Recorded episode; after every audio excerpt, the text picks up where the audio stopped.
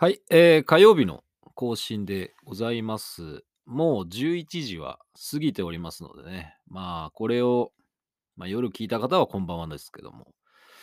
えーまあ、翌日以降に聞かれる方はね、まあ、どうもこんにちは。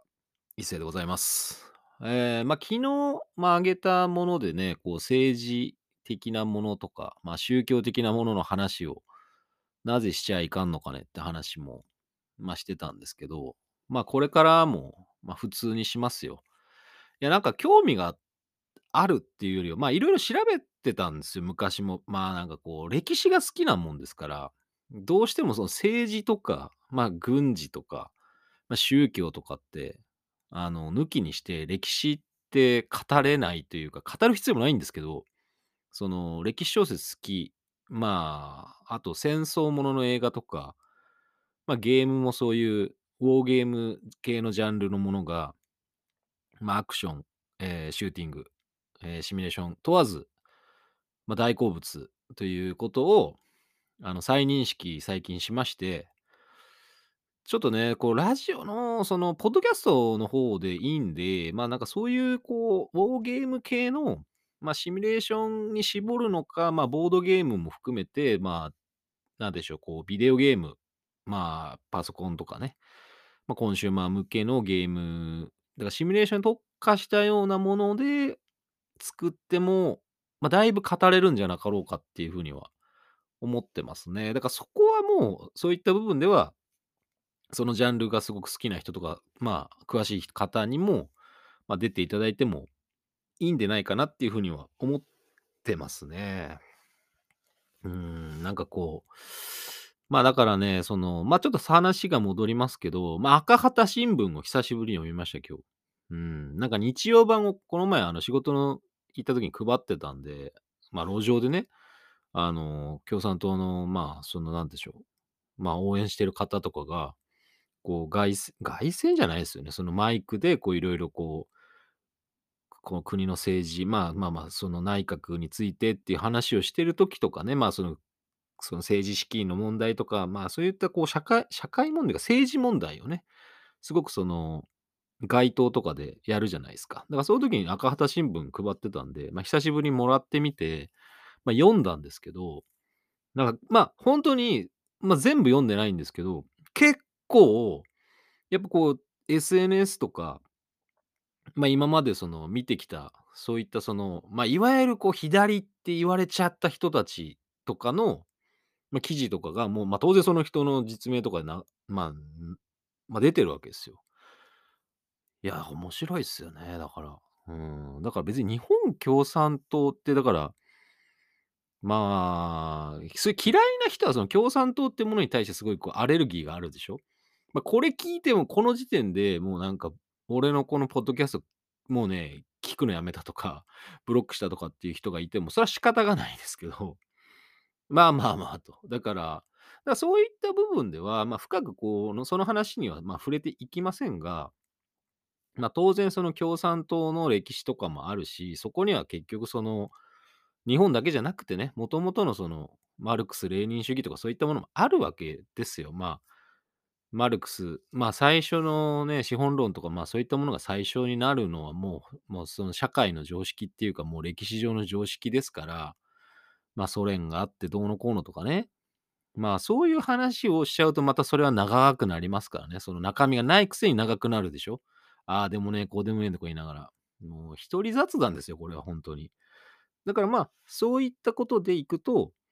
歴史が好きってことは、その、まあ、軍事、政治、まあ、経済、宗教、まあ、そこはもう、あのね、絶対に抜きにして語れない。あとは人間とし、人間をどう見るかっていうところですよね。だ文化とか、だからその、仮面ライダーブラックさんの話を、ポッドキャストでした時にも、俺が何が足りないかって言った時に、やっぱりその、日本で、その差別をもっと描くには、その、歴史が足りないと。怪人が生まれてきた時間が足りなさすぎるって話を、あの、ポッドキャストの方で、まあ、ちょっと戻っていただければね、あの、Spotify とか Amazon Music で聞くことができます。大学生と3人でね、私がこう喋ってるものが、まあ、ネタバレ全開ですけども、まあ、そういうのもありますんで、だからこう、すごくその複雑になってるその社会で、こう見えない差別とか、こう見て見ぬふりをしてるものとか、あるんだけど、なかったことように振る舞えるのってその空気感があるじゃないですか。だからそういったものが、あまりその浮かび上がってなかったなっていうのが仮面ライダーブラックさんに対するちょっとこう、惜しいなと思ったところでしたね。ものまあ、物足りないなっていうと、そうなんですよ。歴史がちょっと物足りなかったなと思いました。その、怪人の歴史ですかね。怪人が生まれてきたもの、まあ、その、なんでしょう。まあ、どういう経緯にせよ、そう、日本人としての歴史が織り込まれてなかったのが、ちょっと残念だったかなと思いましたね。だからそういった部分で、その、他の、まあ、まあ、一応引き合いに出したものでいけば、アメリカでいけば Amazon プライムの、まあ、ザ・ボーイズとか、まあ、アメリカとかは歴史そのものが、その、日本に比べて、やっぱ短いですから、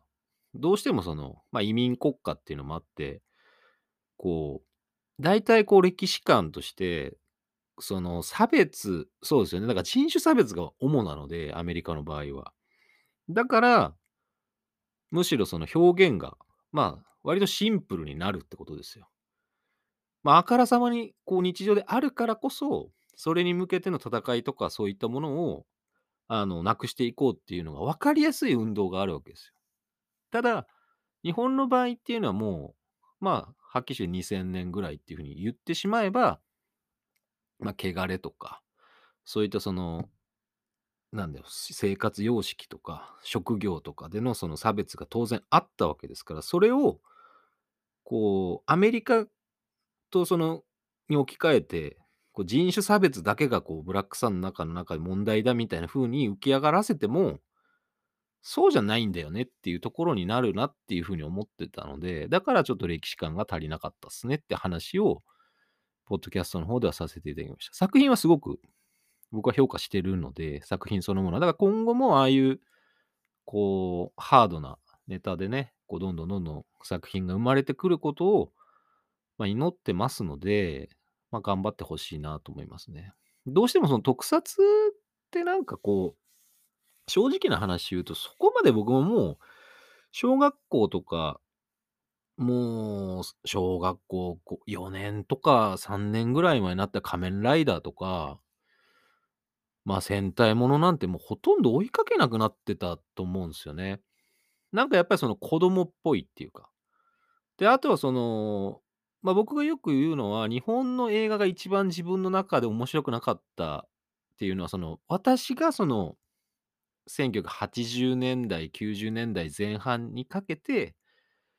まあ、邦画が面白くなかった時代、自分にとって面白くなかった時代っていうのが、まあ、それはだからなんでかっていうと、そのメディアからが見せる映画が面白くなかった時代が、その80年代、うん、そうですね。僕がだからが小学生とか中学生ぐらい時っていうのは、日本映画ってつまんねえなっていうふうに思ってしまった。まあ、それよりも洋画の方が、すごく面白かった吹き替えでいっぱい見たし、だから、そうなんですよ。まあ、ある意味洗脳されてたかもしれないですね。ハリウッド映画とかに。うん、まあ、そういう時代もあったし、日本映画ね、今すごい面白いと思います。インディーズも含めて、いろんなものが、まあ見れるし、その見ようと思えばね、自分でその探してみようと思えば、いろんなものがあるので、まあ配信でも見れるものも増えてますから、ぜひね、こういろんなものを見ていきたいなとは思ってますけど、そう、だから自分が面白くないと思い込んでた時期の時代で、特撮も、まあその流れもあって、日本のそのドラマとかががあんまりこう好きじゃなかったっていうのもあって、特撮からもだいぶ離れてたんで、うん、まあゴジラとかはね、好きだったんですけどね、あの、でかいのが暴れるものは結構好きでしたね。怪獣とかがね、暴れたい、暴れまくるっていう意味ではゴジラとかは結構好きでした。それはあんま変わってなかったっすね。だからまあ、なんだろう。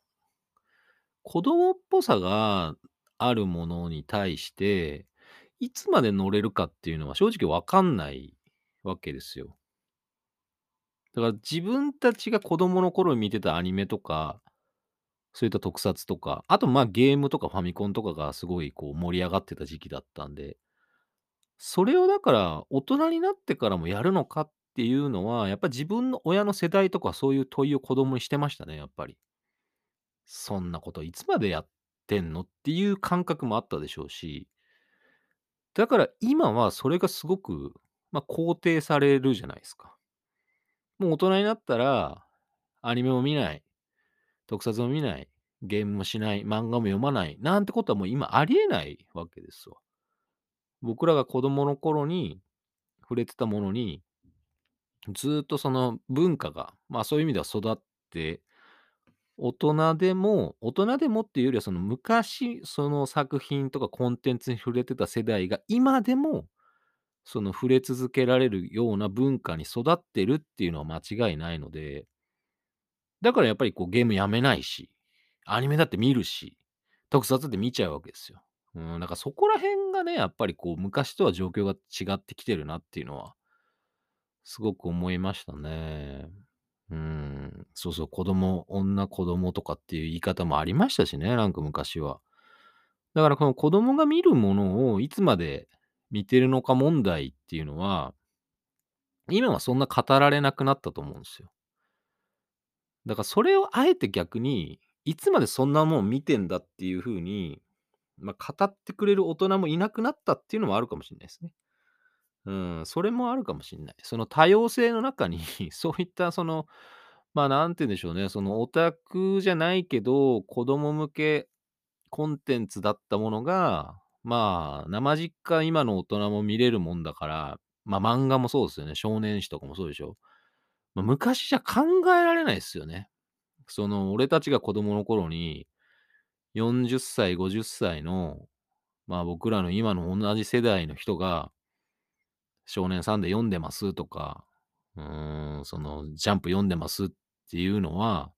おそらくあんまり大っぴらには言えなかったと思うんですよ。うん、やっぱ子供が見るもの、大人が見るものって割とこう、厳然とこうこう区別じゃないですけど、やっぱりこう、ね、こう中身が違ったっていうのはありますし。だからそこに対するその少年誌とかは、そこに対するチャレンジでもあったと思うんですよ。だから昔の方がもっとバイオレントだったものもあるし、そのエロだったものも、当然少年誌でも結構限界まで挑戦して作品とかもあった印象はありましたから。まあ、それがいいとか悪いとかっていうわけじゃなくてだからこう、こういうものぐらいまではいいだろうみたいな、表現の中ではいいだろうみたいな、まあ、せめぎ合いはね、常にありますけど、まあ、そういったものをね、こう触れていった中で大人になったなと思うとひょっと大人になってないのかもしんないですよね。うん。大人になんかほんとになれてないのかもしれないっていう風に思う時はやっぱりこうありますね。だからこう、儀式ってあんのかねって話ですよ。その、まあ、歴史とかで言うとやっぱりその、昔日本のね、その、まあ、侍、まあ、武家は、まあ、元服っていうことで、その大人になる儀式があったわけですよ。もうお前は子供じゃないと。まあ、名前も変える。名前を授かるっていうのもあったし。だからやっぱりその意識を変えなきゃいけないタイミングっていうのは必ずあったんですけど今って、変えなくてもいいよねって言われてしまえば、ま、そのままなんですよね、きっと。体の成長とか、まあ、そのいろんな知識とか情報の、ま、摂取による、ま、何て言うんですかね、こうまあ、自我の肥大化とか、ま、脳のね、中身だけはなんかやたら情報とか無駄なものは増えていくけど、それ意識として、俺はやっぱ大人なんだっていう風に自覚するタイミングっていうのが、やっぱ薄いんじゃないかなっていう風に思いますね。いや、俺はあるんですよ、はっきし言って。あの、こんなこと言いながらも。やっぱりそれは仕方がないですよね。結婚もした。子供もできた。だからまあ仕事をする上で、その嫌なこともあるけど乗り越えていかねばなるまいって思った時にコミュ障だからとか、ね、なんかこういろんな理由をつけて、自分はできませんっていうことを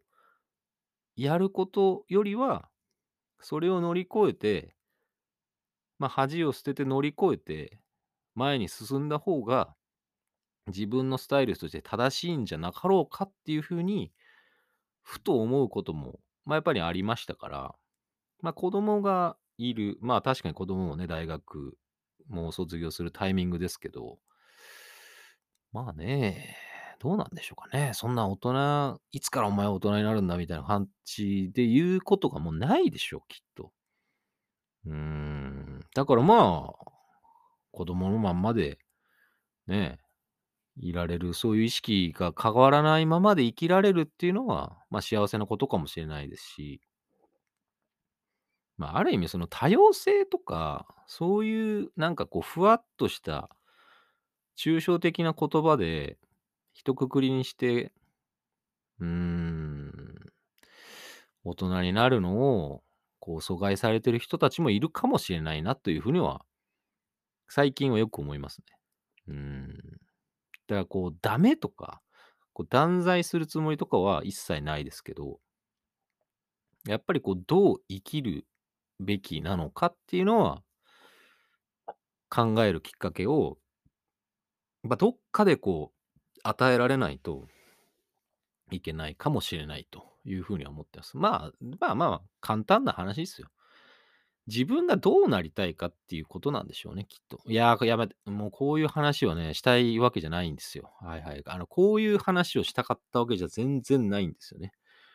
うん。こうゲームの話とか、はい、あの、赤旗新聞が意外と面白かったよって話をしたかったんで、うん、そんなそんなこう、政治がかった話をするつもなかったんですけど、うん、まあ、赤旗新聞ね、なんかたまに読むと面白いかもしんないですね。ちょっとオンライン版あるかなと思ってちょっと探してみますわ、なんか。うん、まあ、偏ってるか偏ってないかっていうと、それは偏ってますよ。それはだってね、現政権に対するアンチとしての一番の急先鋒の野党はやっぱり、うん、政党としては日本共産党でしょうからね。まあ、俺のラジオはタブーはないぜ、発揮集って。うん。っていうことでね、やっていきたいと思いますね。まあ、明日本編のラジオも一人語りです。ひたすら一人で喋ってます。ひたすらでもないですね。あの、水木一郎兄貴が、まあ、天に召されたので、